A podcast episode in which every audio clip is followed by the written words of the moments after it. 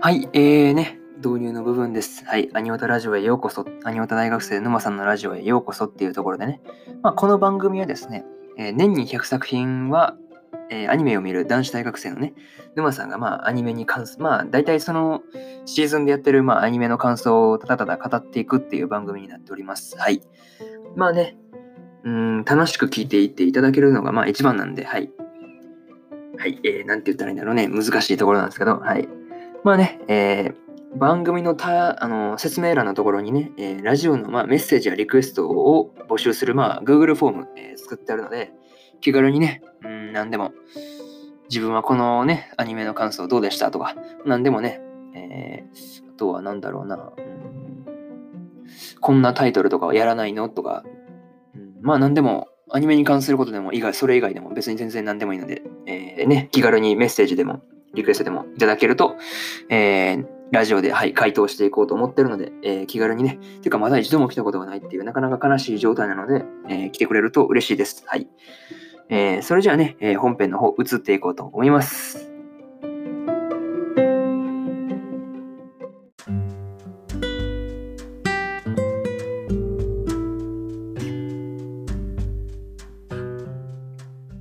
はい、えー、それでは本編の方入っていこうと思います。えー、今日はですね、愛子インカーネーションの、えー、第7話の、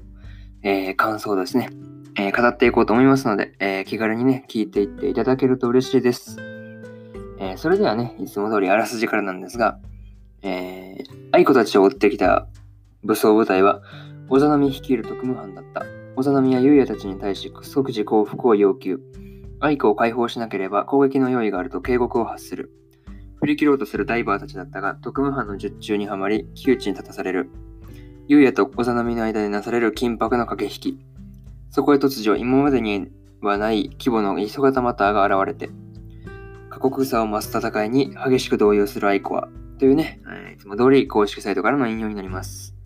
まあね、えー、ここから順次感想の方になります。えー、一つ目はですね、まあ、アイコを追ってきたその特務部隊っていうところで、まあね、前回のラストでまあ姿を現した大ザナミ率いる特務部隊なんですが、まあ目的はアイコ奪還とのことでですね、まあアイコを解放しなければ攻撃の用意があると言ってですね、まあトンネルの入り口が、あの、マターで塞がってたじゃないですか、前回のラスト。まあそれを活性化させる弾丸を打ち込んでですね、まあ橋の入り口までその下がらせることでまあ捕獲しようというのがまあ作戦だったわけですが、まあユウヤとオザナミがまあね、対話中にまあちょっと予想外の事態が起こるわけで、まあ、大ザナミがその人型のマターに食われてしまうという何とも言えない事態に陥ってしまうんですね。まあ、アイコたちはですね、まあ、はるかの機転、はるかの機転でですね、まあ、脱出に成功するんですが、まあ、追ってきた特務部隊は全滅という形で、まあ、終わってしまったという、なんともね、うん、まあ、自滅って言った方がいいのかな。まあ、そんな感じの終わり方でした。で、えー、二つ目はですね、まあ、愛子の決意というところで、目の前で幼みがマターに食われてしまったことで、まあ、愛子はね、まあ、みんなをこれ以上その、危険であるね、その先へ進める、なんていうんですか、進めたくないっていう、まあ、ことを、まあ、ゆうやに打ち明けるわけですが、まあ、ゆうやは愛子を救いたいっていうふうなことをまあ言ってました。ただ、その愛子っていうのが、そのね、うん、まあ、その本人がですね、まあ、自分のことをまあみんなに知ってもらいたいっていうふうにまあ言ってたんですね。あの人工生態でできてることとかまだ伏せてますからね。まあ、それをいつ話すのかっていうのもなかなかポイントになってくるのかなと、この見てるときは思いました。あとはですね、うん、自分の体がね、まあ、脳以外は人工生態だっていうことも、まあ、はるかに実はね、知られてしまったっていうのが、まあ、あってですね、まあね、その後の愛子の、まあ、決意っていう内容ですが、まあ、先へ進むのであれば、まあ、自分も一緒に戦うっていうのが、まあ、愛子の決意だったっていうところでした。はい。で、えー、3つ目がですね、まあ、愛子の正体バレるっていうところでね、まあね、えー、車の内部に侵入してきたマターによってですね、まあ、アイコが連れ去られてしまうわけですが、まあ、なんか過去の映像がそのフラッシュバックしたね、感じの後にですね、まあ、アイコが弾丸を撃ったことで、まあ、マターは倒せたわけですが、まあ、そのアイコのね、肌がその皮膚っていう、まあ、まあ、皮膚でいいか。まあね、黒ずんだ状態をですね、まあ、ダイバー、あの心配して駆けつけたダイバーチームに全員に、まあ、見られてしまうというところで、まあね、そこで、まあ、ダイバーチーム全員に、アイコの体が人工生体であるっていうことを、まあ、知られてしまうんですが、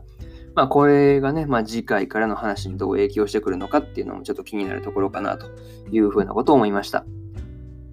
で、えー、最後なんですが、まあね、えー、黒瀬がね、まあ、言ってた、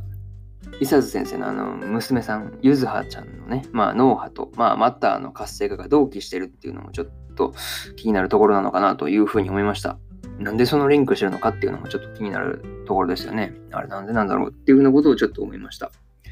で、まあ現状ではね、どういうことなのかまあさっぱりなわけですが、まあね、まあ、うん、いずれ明かされるわけですがね、うん、わからないんですけど、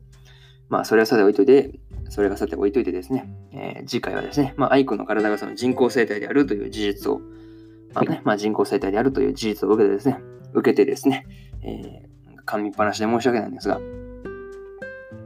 まあね、どうその動いていくのかっていうのがちょっと鍵になってくるのかなというふうなことを思ったりしました。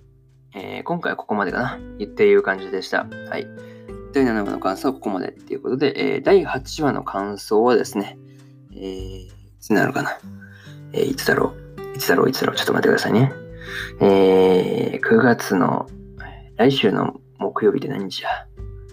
えー、9月の3日か、3日3日、9月の3日に、えー、音声の方で、えー、をですね、え、アップしようと思っておりますので、え、ね、当ラジオまた聞きに来ていただけると嬉しいです。はい。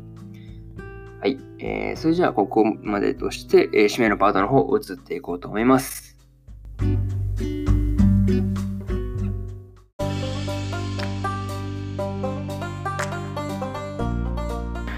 はい、えー、締めのパート移り変わりました。はい、えー、ね、うん。まあ、これからもね、えー、アニメのね、感想を、まあ、メインで発送し、はい、あ、噛んだ。ごめん。噛んだ噛んだ。ごめんなさい。はい。えー、ね、まあ、これからもね、アニメの感想と、えー、まあ、発信していこうと思っておりますので、えー、ね、え時間のある時にでも聞いて、聞きに来ていただけると、はい、嬉しく思います。えー、それじゃあね、またね、あの Google フォームから、まあ、しつこいようですが、まあ、質問、質問っていうかな、まあ、何でも、まあ、ご意見、感想等お待ちしておりますので、はい、気軽にね、何でも、まあ、送っていただければ、まあ、ラジオ内で紹介することもあるかもしれないですよ。はい。ていうか、まだ来たことないんで、絶対に紹介しますよ。はい。数が多くなってきたら怪しいですけど、まだ一本も来たことないんでね、はい。気軽にね、もう何でも、面白かったよ、でも、いや、ここはもう、俺はこう思ったけどな、とかいう風な俺は私はこう思いましたよ、みたいな風なことでも何でもいいので、はい。お待ちしております。はい。それじゃあ、またね。バイバイ。